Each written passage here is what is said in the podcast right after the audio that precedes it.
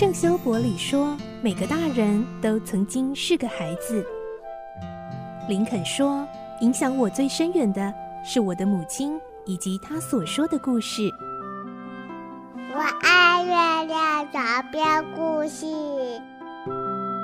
晚安，月亮床边故事。小青姐姐邀请每一位大孩子、小孩子一起听故事，不管多忙，也要和你一起听故事。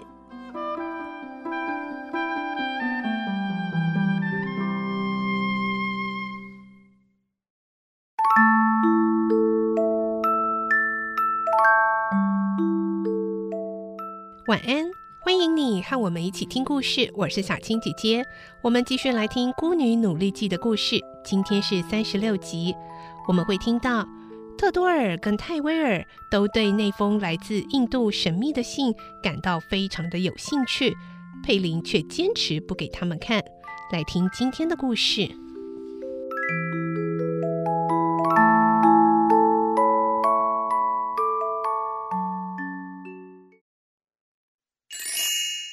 孤女努力记》三十六集：特多尔的心机。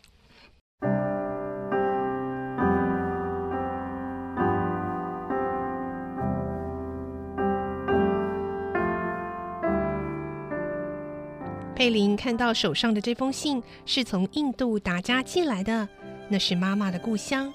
佩林一时思绪万千，说话的声音都有点发抖。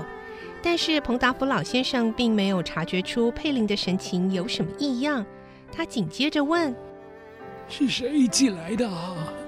佩林翻到信最后一页来看，是菲尔兹神父。哎，信里面都写些什么？快点念给我听啊！啊，让我看几行，再念给您听好吗？好，但是要快一点。佩林也想看得快一点。但是他的手在发抖，眼泪已经流了下来。他只觉得信上的字不停地跳动。彭达福老先生不耐烦地咕哝了一声。嗯、佩林连忙说着：“呃，字迹很潦草，句子又长，很不容易看懂。”好吧，那你啊，先回自己的办公室去，把信的内容翻译下来。那里啊也有词典可以查，哎，不过我很想早点知道信的内容啊。嗯，知道了。佩林刚走到门口，老先生又把他叫回来，小声地说：“奥雷利亚，哎，你要注意啊，这个是我个人的私事，不希望被别人知道。”你绝对不可以把信件的内容泄露给任何人知道，啊！我相信你一定可以做到这一点的，不可以辜负我。是的，我知道了。佩林能够被自己的祖父如此信任，觉得非常高兴。为了祖父，他当然要遵照老人家的话去做。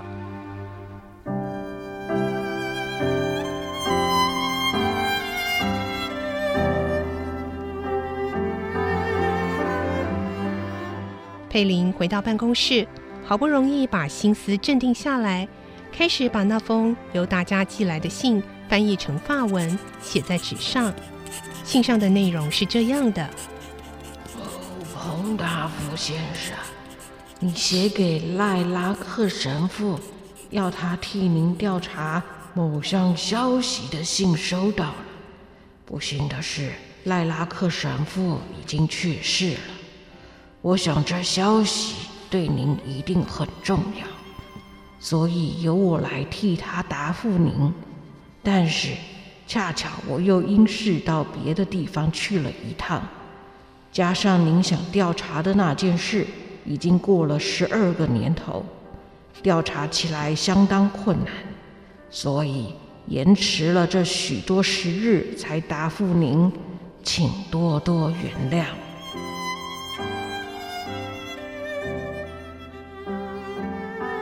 佩林写好了这一段，正聚精会神地把原来的信读下去时，突然门打开了。特多尔走了进来，请把英法词典借给我。那本词典原来是放在佩林面前的桌子上，佩林就拿给了特多尔。特多尔边说边走进佩林的身后。呃，你现在不用嘛？呃，不用也没关系。特多尔手拿着词典，靠近佩林的肩膀，向那翻译好的信看过去。啊，你正在翻译从达家寄来的那一封信啊？诶，翻译的不错吧？给我看一看啊！说着，伸手就要去拿那张写好的草稿。佩林赶紧按住稿子说：“啊，不，你不要看，这不过是草稿，写的乱七八糟的。”哎呀，不要紧呐，给我看看嘛！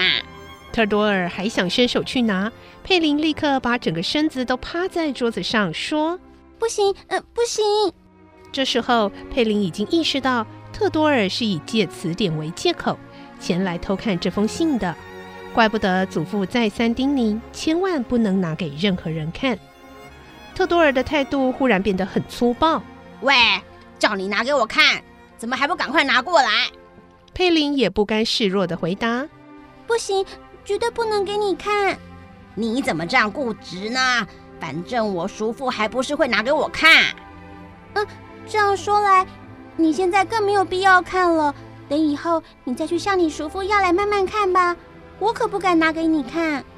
这时候，佩林说话的声调和态度都很坚决，让特多尔有所顾忌。特多尔担心，如果强行抢过来看的话，佩林可能会大声喊叫。哼！于是，特多尔只好悻悻然地走出去了。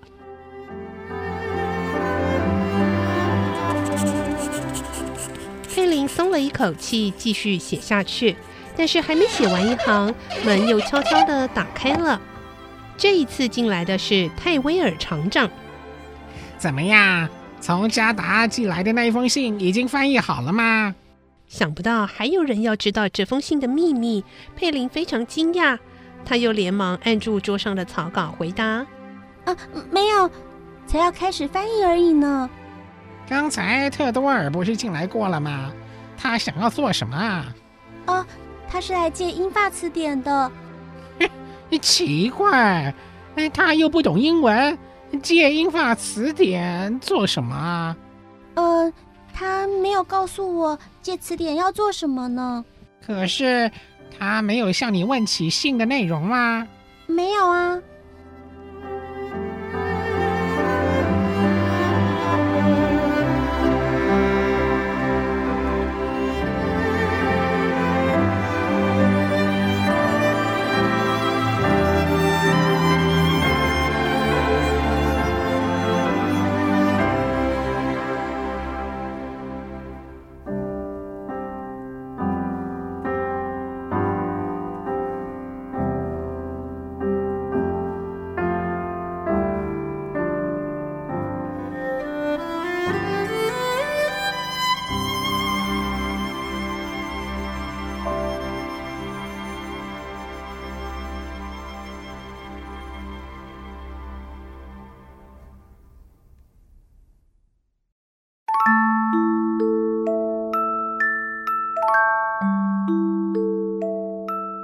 今天的故事就听到这里了，下个星期再继续来听《孤女努力记》的故事。